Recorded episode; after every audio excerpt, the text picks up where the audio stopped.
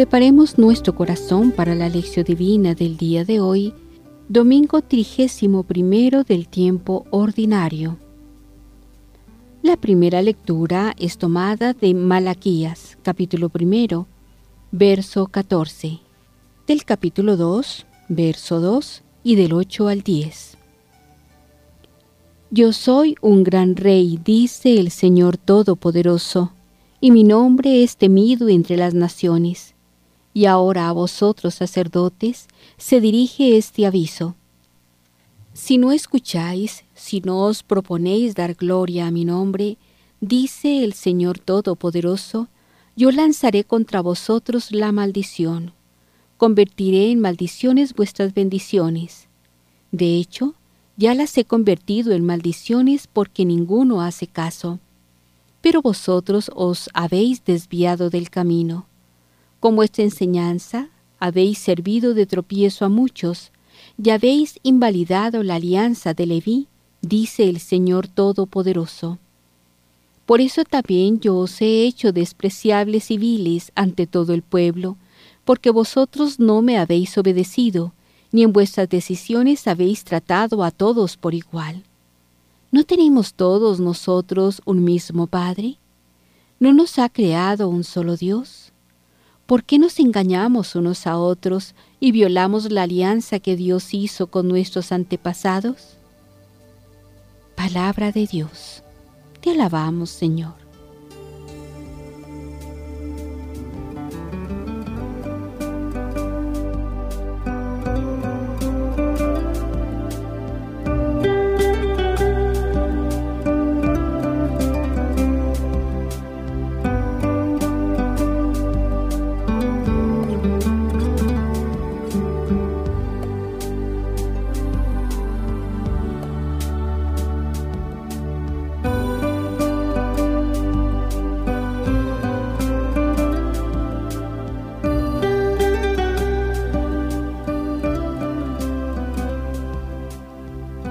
La voz de Malaquías se eleva firme e vehemente y sin mayores sutilezas diplomáticas.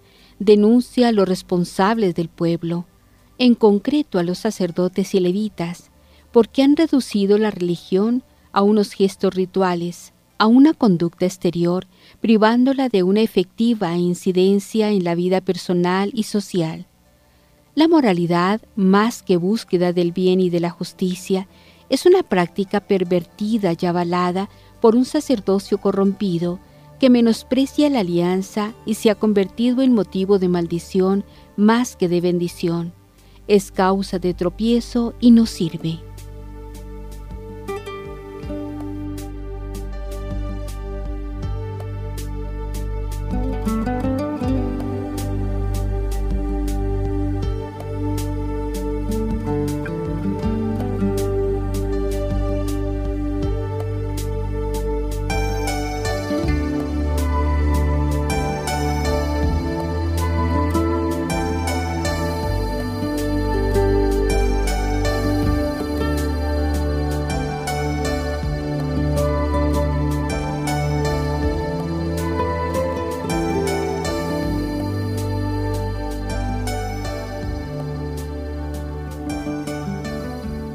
Advierte que eran funciones fundamentales del sacerdocio bendecir y enseñar, pero estas acciones son compatibles solo si los sacerdotes llevan una vida coherente y honesta, una vida que proceda según el edificante ejemplo de los ilustres predecesores y no según los indignos deseos personales. Esta conducta es ocasión de divisiones en la comunidad en lugar de ser muestra de una comunidad unida y fraterna que tiene un mismo Padre y un solo Dios. Han hecho de la comunidad un lugar de ritos vacíos, incapaces de crear comunión y vínculos fraternos, y sin repercusiones en las relaciones sociales. Ciertamente el texto es provocador, en concreto para los sacerdotes, a quienes se dirige el aviso de volver a la alianza que Dios ha establecido con ellos y que ha ido invalidando a medida que han apagado la vocación inicial y las exigencias primeras de servir. También el poder recibido lo han ejercido con parcialidad y favoritismos personales, una práctica que chirrían con la igualdad y hermandad queridas por Yahvé, para que reinen en el pueblo de Israel, a quien ha liberado y le ha revelado su rostro de Padre. Esta acción salvífica es la creación a la que se refiere Malaquías, el fundamento del proyecto social de Israel y la tarea propia del ministerio de los levitas.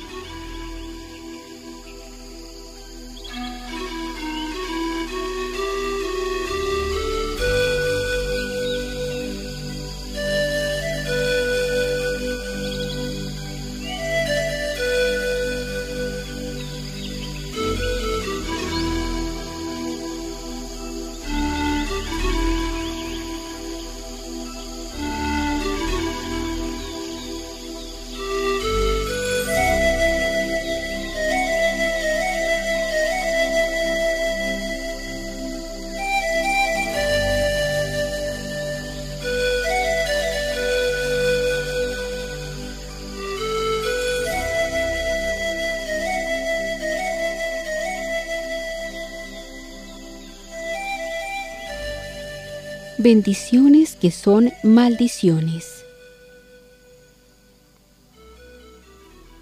No resulta fácil presentar una lectura entresacada de dos secciones distintas. Aquí el trabajo queda facilitado al reflejar ambas un pensamiento central, lo abominable del culto y la reacción de Yahvé. Se comienza recordando lo que nosotros llamaríamos hoy un dogma de fe y va a servir de contrapunto para ridiculizar las ofrendas que le son presentadas. Yahvé es Rey grande, y mi nombre es temido entre las naciones. El título de Rey grande original de los reyes asirios pasó a la tradición bíblica como propio de Yahvé. Le pertenecía como creador y como Dios de la alianza sinaítica.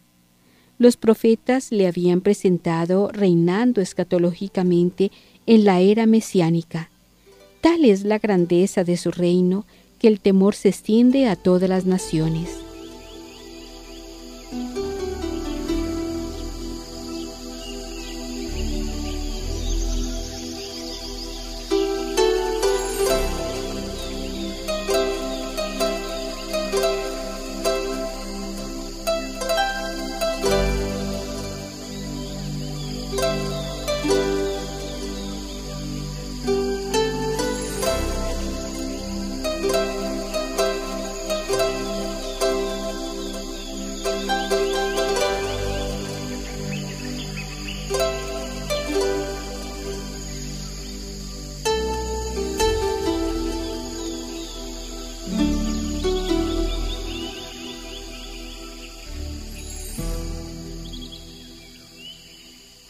Rey se acercan los sacerdotes con ofrendas inmundas, con lo peor de sus rebaños, tratando de justificar con ella las bendiciones que impartían al pueblo.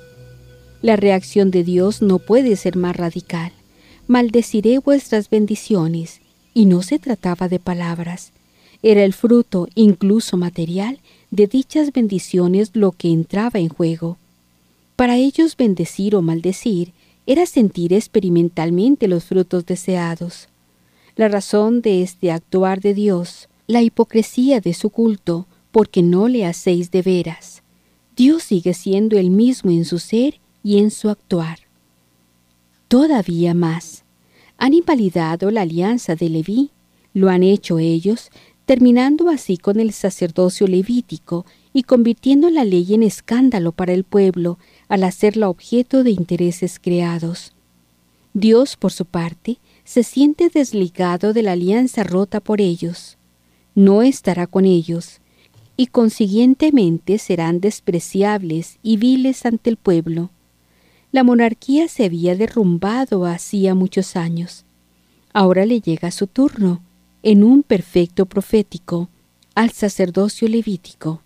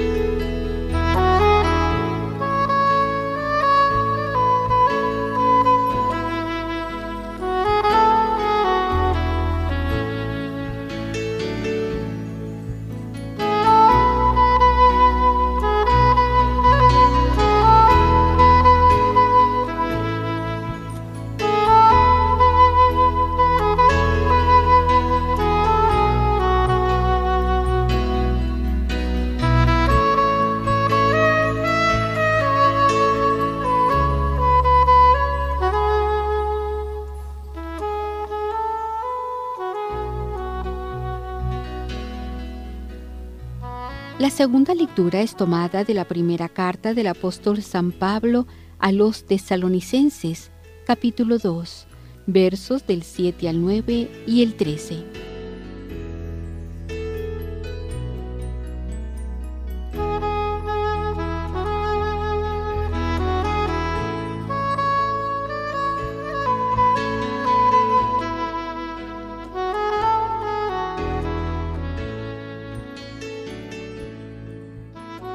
Hermanos, nos comportamos afablemente con vosotros, como una madre que cuida de sus hijos con amor.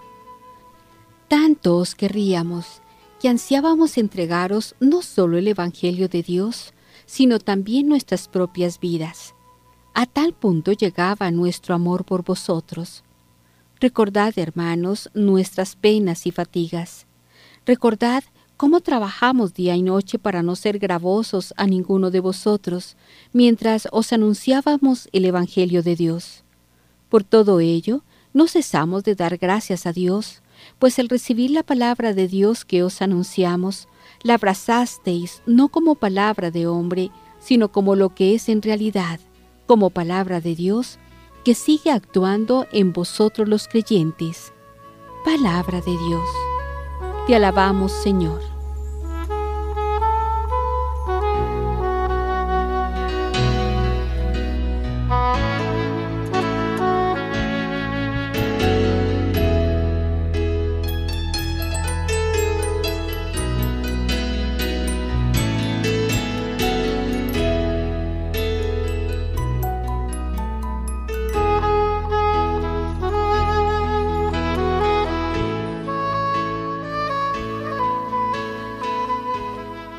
Aquí un rápido esbozo autobiográfico de la vida de Pablo.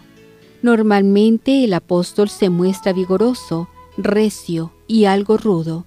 Sin embargo, aquí se revela como una persona llena de sentimientos efusivos y tiernos. Pablo concibe la misión cristiana, la tarea de evangelizar y fundar una comunidad, como un cometido materno. Es una imagen entrañable de la literatura bíblica y presente en el corazón del mensaje de Jesús. Dios ama con tanta ternura que tal amor encuentra una imagen humana, la menos inadecuada posible, en el amor materno.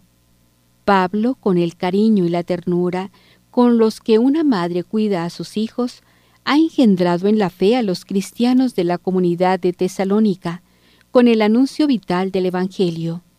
Y como una madre, Él transmite no solo palabras, sino con el Evangelio de Dios su propia vida. No se trata simplemente de la comunicación de un mensaje, sino del regalo de su persona, volcada totalmente en este servicio, con todas las fibras de su ser.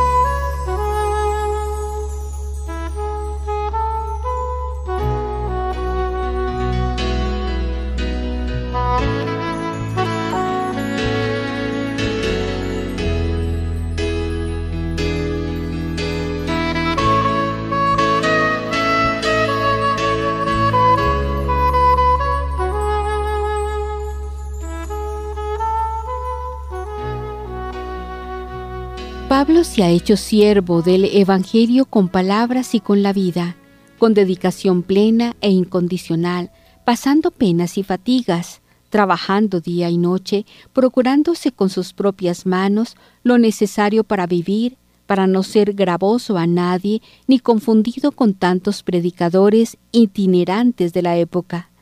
Conseguir el sustento mediante el trabajo personal era un rasgo característico del estilo misionero completando el uso de la metáfora de la maternidad. En el versículo siguiente, el apóstol se atribuye la cualidad de padre de los tesalonicenses, porque aunque tuvierais diez mil maestros en la fe, padres no tenéis muchos. He sido yo quien os ha hecho nacer a la vida cristiana por medio del Evangelio. La proclamación del Evangelio realizada por Pablo no ha sido el anuncio de una palabra sobre Dios, sino de la palabra de Dios. Esto es dicha por Dios, acompañada de la fuerza y eficacia de la potencia de Dios, del Espíritu que produce los frutos de una vida nueva. Y los tesalonicenses la han acogido como tal. Es un motivo incesante de agradecimiento a Dios, especialmente para el apóstol.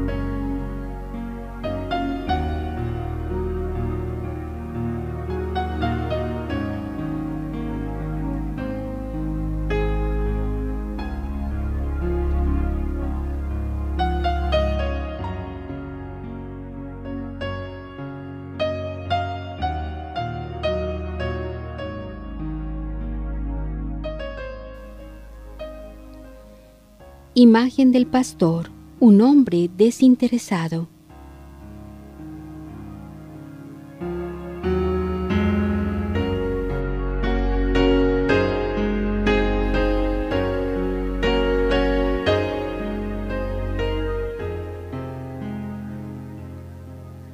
Aquí Pablo, en breves y certeras pinceladas, describe cuál debe ser la actitud de un pastor cristiano frente a su comunidad.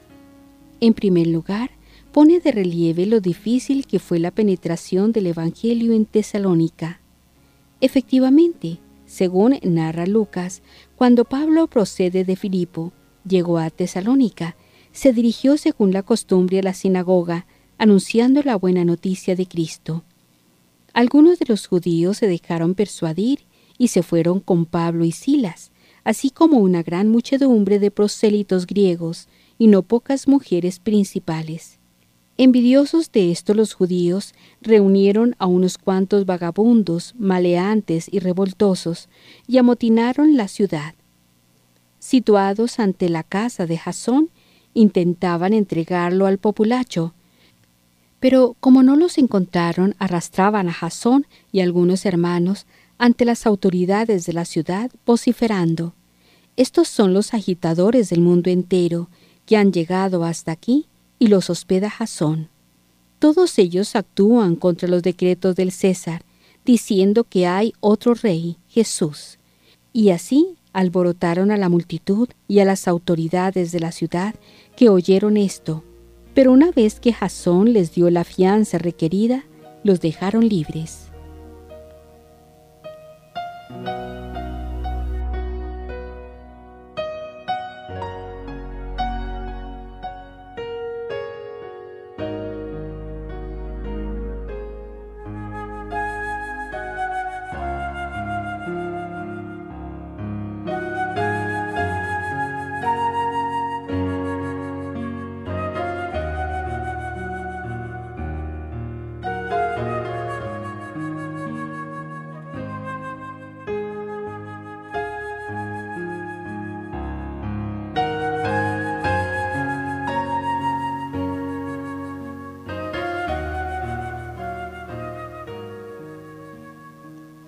De la narración de Lucas se observa cómo el motín fue un puro montaje de un grupo determinado, en este caso los judíos, que no soportaban el contenido del mensaje evangélico. Por eso Pablo subraya que fue imposible probar otra cosa, ya que ellos no tenían motivos turbios ni se apoyaban en engaños, sino que simplemente comunicaban a los demás el contenido de una fe, de una fe que procede de Dios por pura iniciativa de éste. La manera de comprobar post factum esta pureza de la predicación es muy sencilla. No había adulación ni codicia disimulada. La adulación pretende el honor de los hombres. Pablo y sus compañeros podrían haberse apoyado en su condición de mensajeros de Cristo para revestir su tarea de la pompa y oropel que a tal embajada corresponderían. Nada de eso Como apóstoles de Cristo, podíamos haberos hablado autoritariamente. Por el contrario, os tratamos con delicadeza, como una madre cuida de sus hijos. Con esto Pablo no intenta decir que en aquel caso concreto apeó el tratamiento, sino que siempre y en toda ocasión un apóstol jamás debe presentarse con rostro autoritario, sino con afecto maternal. Con esta actitud el apóstol llega incluso a estar dispuesto no solamente a entregar a la comunidad el Evangelio de Dios, sino hasta la propia persona. Un pastor no es un simple maestro, sino un pastor. Por eso la postura de un responsable eclesial que todo lo subordina a su propia estabilidad, bajo el pretexto de la prudencia pastoral, traiciona su condición más esencial.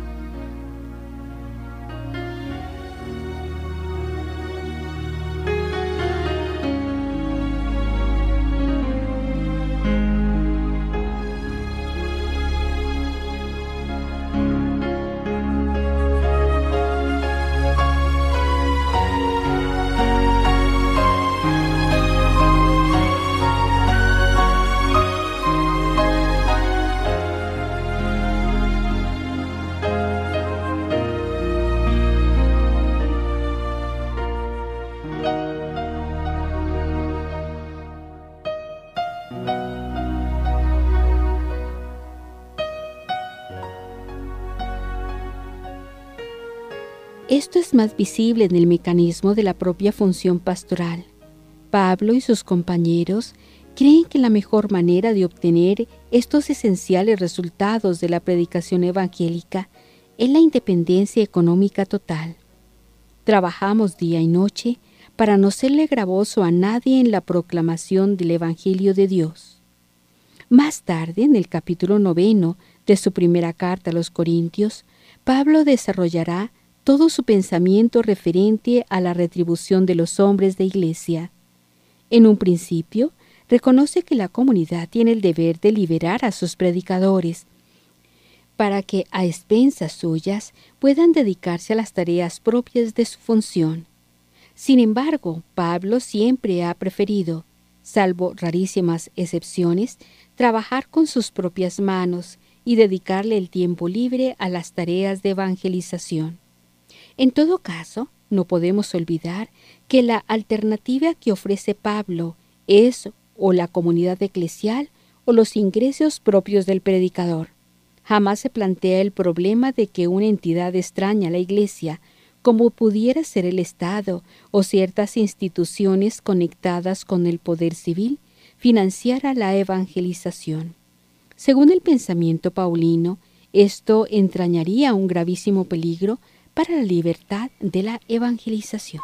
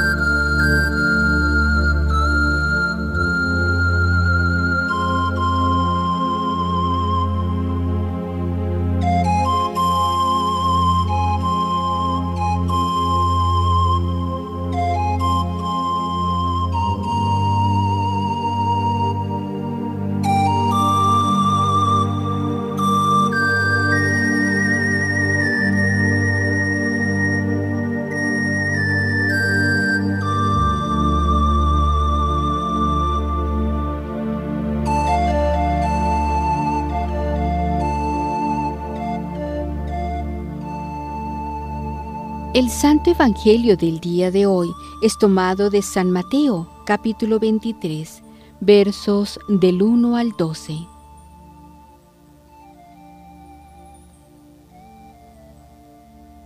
Entonces Jesús, dirigiéndose a la gente y a sus discípulos, les dijo, En la cátedra de Moisés se han sentado los maestros de la ley y los fariseos.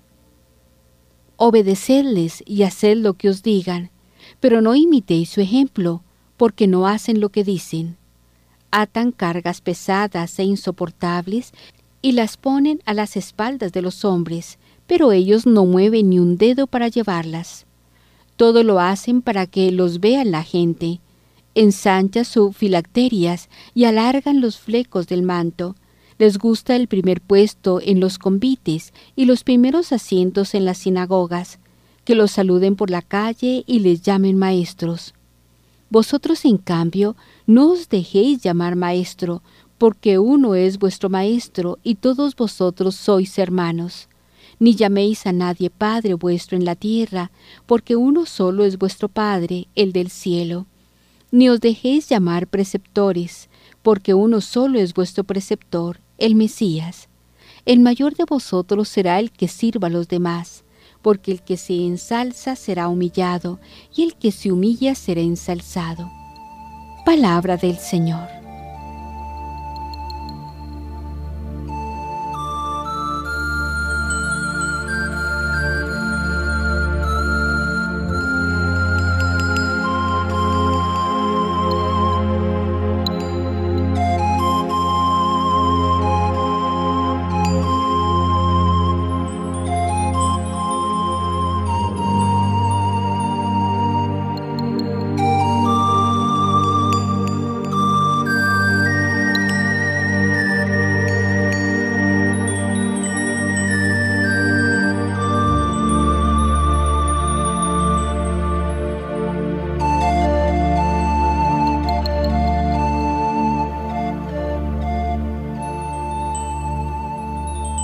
El Evangelio de Mateo, la controversia con los fariseos y los escribas adquiere un tono algo áspero. Los exegetas consideran que la problemática de Mateo 23, en una época donde ya se ha producido la separación entre la sinagoga y la iglesia, es más el reflejo de las tensiones internas y de la comunidad mateana que los encuentros de Jesús histórico con las autoridades religiosas. Además, y hay que advertirlo, la denuncia de la hipocresía asociada a la dura polémica de los siete ay contra los escribas y fariseos, que habían hecho de la ley el perno de su vida espiritual, en el último término está encaminada a los destinatarios del Evangelio, es decir, a los cristianos expuestos a los mismos riesgos.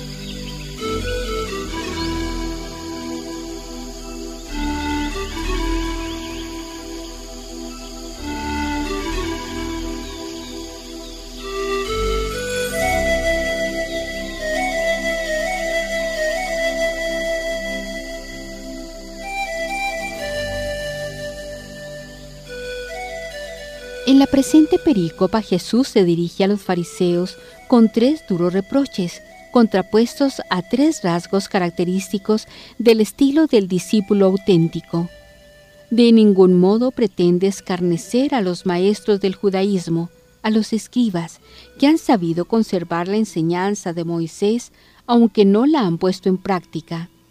Ante todo condena la disociación entre la enseñanza y la vida después de la teatralidad y a la hora de hacer el bien, como exhibir vistosamente filacterias llamativas, envolturas de cuero y tiras de pergamino con ciertos pasajes de la escritura, atadas una al antebrazo izquierdo y otra a la frente, según una interpretación literal del Deuteronomio 6.8.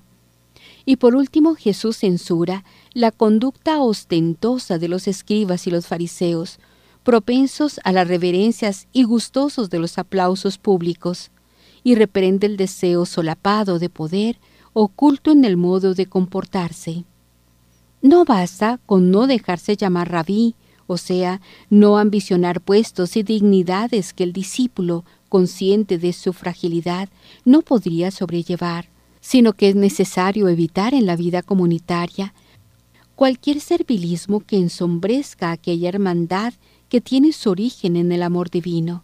La insistencia en el único Maestro o en el único Padre tiene como cometido no tanto enseñar una importantísima verdad dogmática, como advertir e instruir al discípulo de una amenaza muy presente en la vida de la fe. La tentación de estar más preocupados de la aprobación de los hombres que de la relación con Dios. Esta última es la fuente de una vida comunitaria marcada por el servicio y la humildad.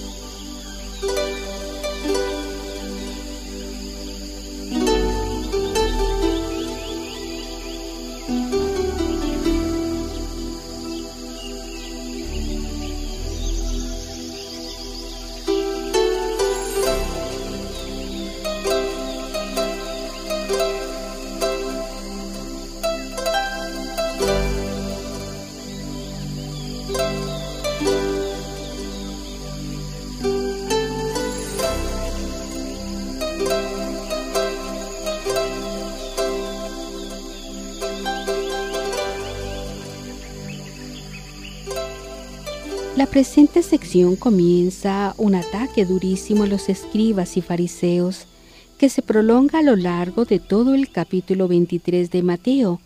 Ha sistematizado y coleccionado aquí todas las recriminaciones que Jesús hizo a los dirigentes espirituales de su pueblo. Interesa ver en primer lugar quiénes eran los escribas y fariseos.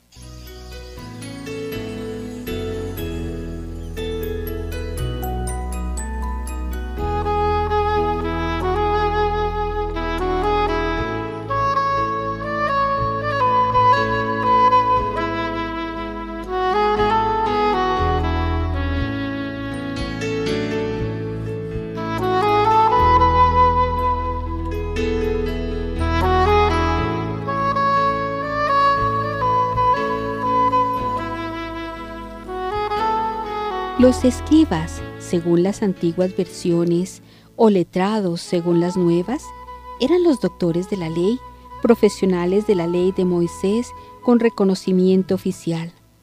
Hombres de gran influencia en la sociedad por su tarea específica de formar a los demás, dictar sentencia en los tribunales y determinar el sentido de la ley y las normas de conducta. Una clase que estaba desplazando a la antigua aristocracia judía. Normalmente el estudio de la ley lo hacían compatible con otra profesión que les daba para vivir.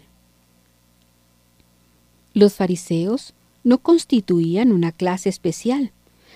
Aunque su origen es oscuro, debe remontarse al tiempo de los macabeos, siglo de Cristo. Sus antecesores fueron los asideos, defensores más entusiastas e intransigentes de la ley, cuando tuvo lugar la helenización de Palestina. Los fariseos del tiempo de Jesús seguían la misma trayectoria. La ley era absolutamente válida e intangible para ellos. Vivían bajo la convicción de tener en ellas todas las normas reguladas del origen religioso y civil, tanto a nivel de sociedad como de individuo se consideraban a sí mismos como los puros, separados de los demás y constituían un grupo integrado, en general, por laicos piadosos, algunos de los cuales adquirían una verdadera especialización en la ley, que interpretaban literalmente y consideraban válida hasta en sus más mínimos y nimios detalles. Constituían un elemento muy importante en la sociedad judía, con gran influencia sobre ella, sobre todo por la administración de la justicia y la formación de los demás. Aquí había un punto de contacto con los escribas. Tanto es así que algunos doctores de la ley pertenecían a la secta de los fariseos.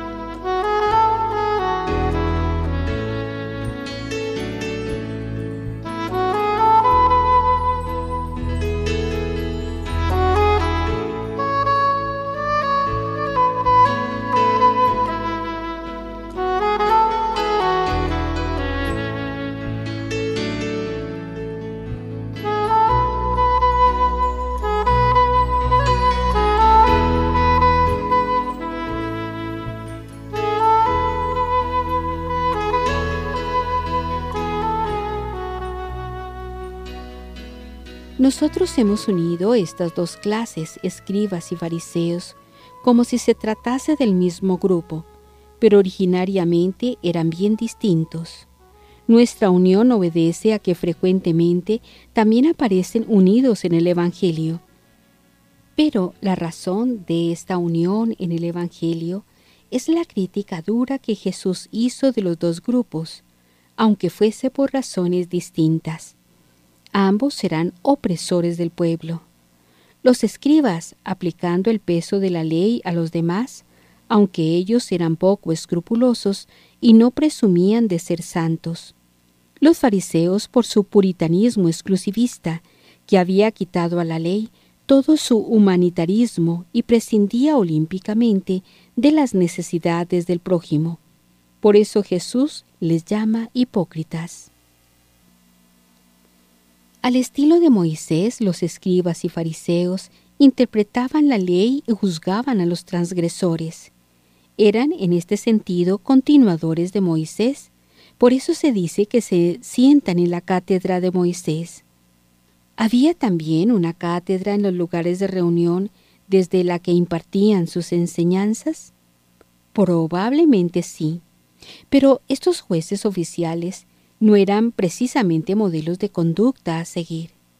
Se les echa en cara lo siguiente.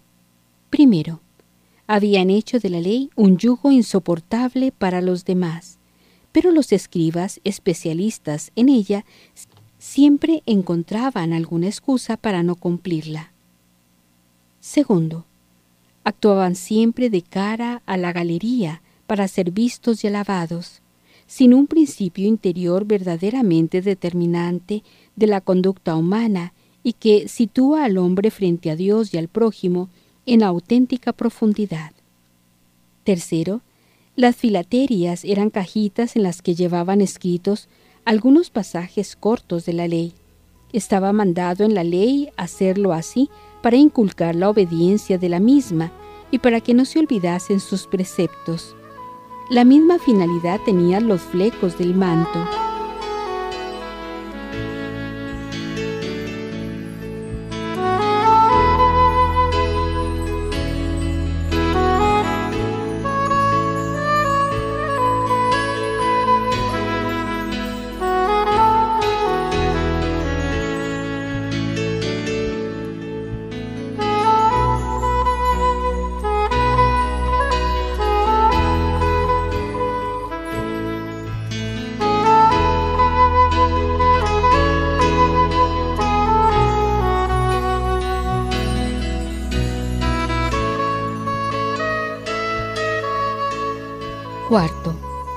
Ambición de figurar y ser respetados, soberbia y vanagloria por razón de su influencia.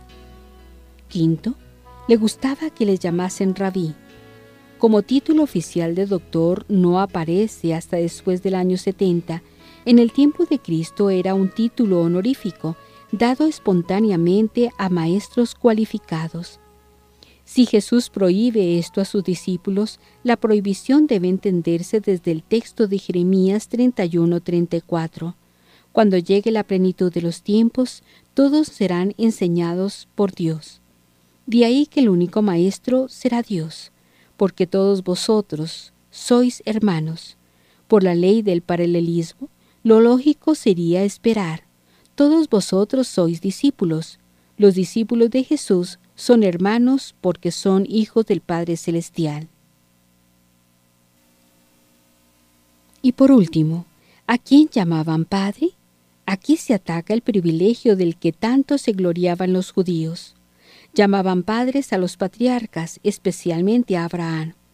Desde la aparición de Jesús ha aparecido un nuevo orden de cosas, con la revelación de la paternidad de Dios y de nuestra filiación. ¿A qué se refiere entonces el otro título de maestro preceptor, prohibido también a los discípulos de Jesús? ¿Alguna referencia tiene que ver con el título de rabí ya mencionado? Probablemente el último título mencionado alude más que la categoría de maestro a la de dirigente. Aquí el único dirigente es Cristo. Nótese que no es mencionado Dios en el contrapunto, sino Cristo, y ello para destacar que el único camino hacia Dios es Cristo. Entre los discípulos de Jesús, así termina nuestra perícopa, la máxima dignidad es el servicio. A mayor servicio prestado, mayor dignidad, y a mayor dignidad, mayor el servicio exigido. El que se ensalza o enorgullece será humillado por Dios, y el que se humilla ante Él será por Él exaltado.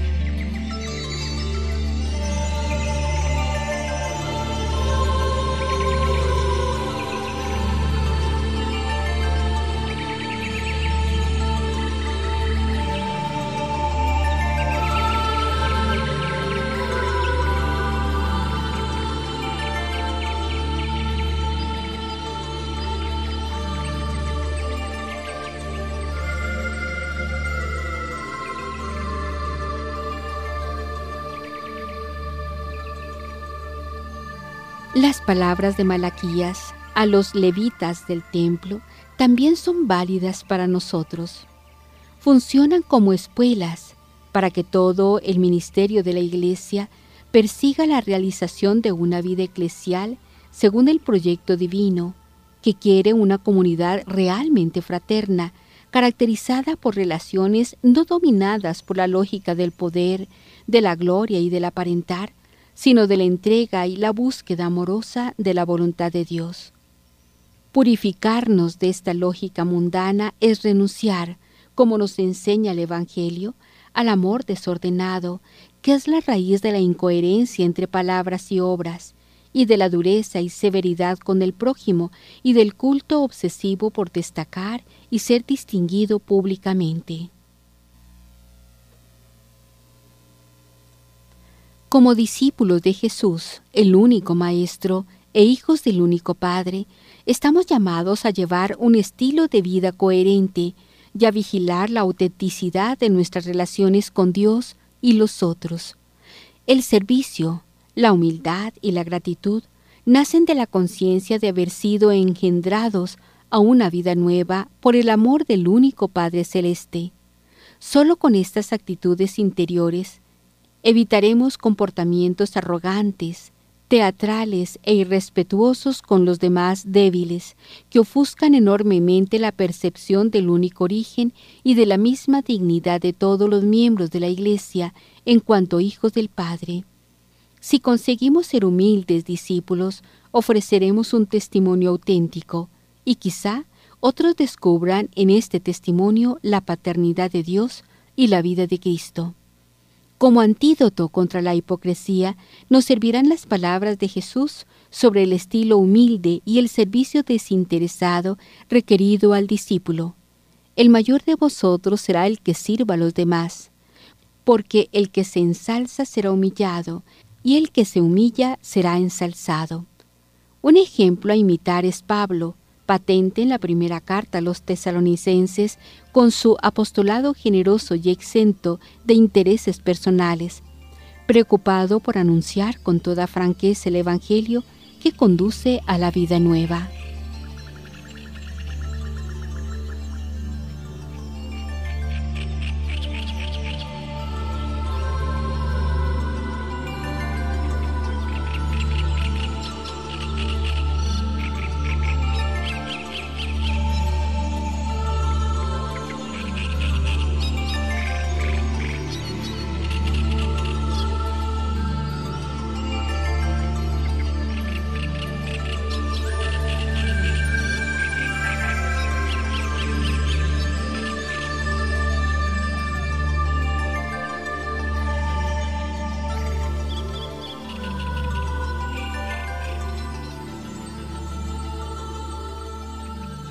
Lástima, el fariseísmo está tan extendido por el mundo, apariencias de religiosidad. Cifran su fe en palabras vanas y obras que no se preocupan apenas más que de las apariencias. Ponen la mira en el dinero, el honor, la propia conveniencia, la fama, el disfrute. En una palabra, todo lo que hacen es con intención de medrar, es decir, tener más y mejor apariencia, ser más distinguidos y famosos. Todas estas cosas, por grandes y dignas que parezcan, no valen para nada a los ojos del Señor. Como los efectos dependen de la causa, las obras valen por la raíz de intención que tiene quien las hace.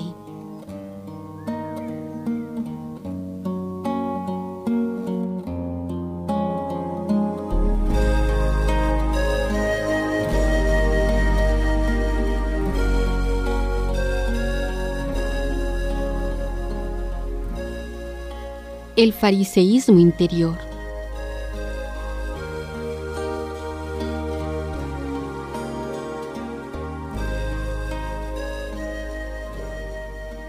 Hay allí fariseísmo interior, mis amigos. Cualquier cosa que haga el hombre farisaico siempre procede del egoísmo. Obran así algunas personas religiosas que piensan, sin embargo, que son los mejores ante Dios. Al considerar de cerca sus obras, oración o cualquier otra actividad, en el fondo no hay más que egoísmo. En todo persiguen el propio interés aún sin advertirlo. Apenas hay diferencia entre esta clase de personas. Hacen grandes cosas, hermosas, corren a ganar indulgencias, reza, se dan golpes de pecho. Delante de imágenes se paran para engordar sus gustos, van de iglesia en iglesia por toda la ciudad. Dios no tiene cuenta ninguna de sus obras. Su intención y sentimiento descansan en criaturas. Consciente y deliberadamente buscan los propios gustos, provecho o comodidad, placer y utilidad interior y exteriormente. Distan mucho de poner por obra el mandamiento de amar a Dios con todo el corazón, con todo el alma, con todo el espíritu nada cuentan sus obras ante Dios.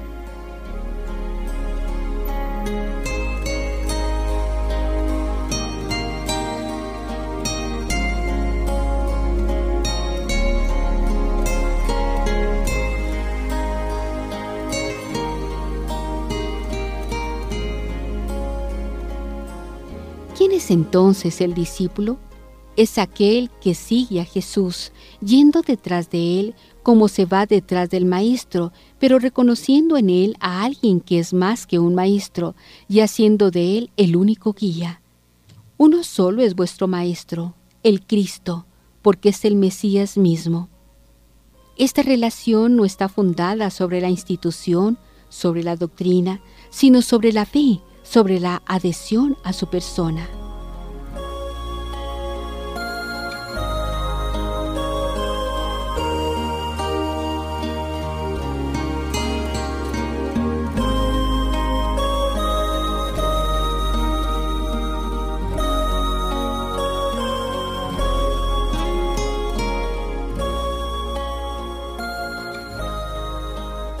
Jesús se mostró como rabí, pero no porque es rabí hay que seguirle.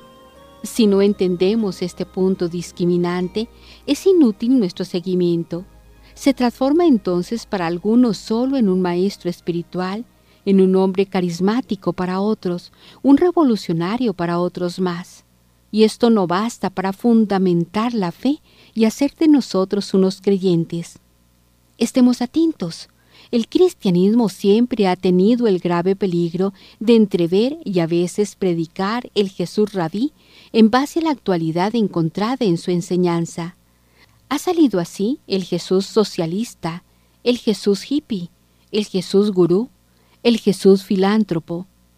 Si esta lectura de Jesús se impusiera, sería el fin de la fe cristiana. Si la forma, la condición en que se presentó Jesús, era la de un rabí, la percepción que de él tuvo la comunidad apostólica trascendió, fue más allá de la forma.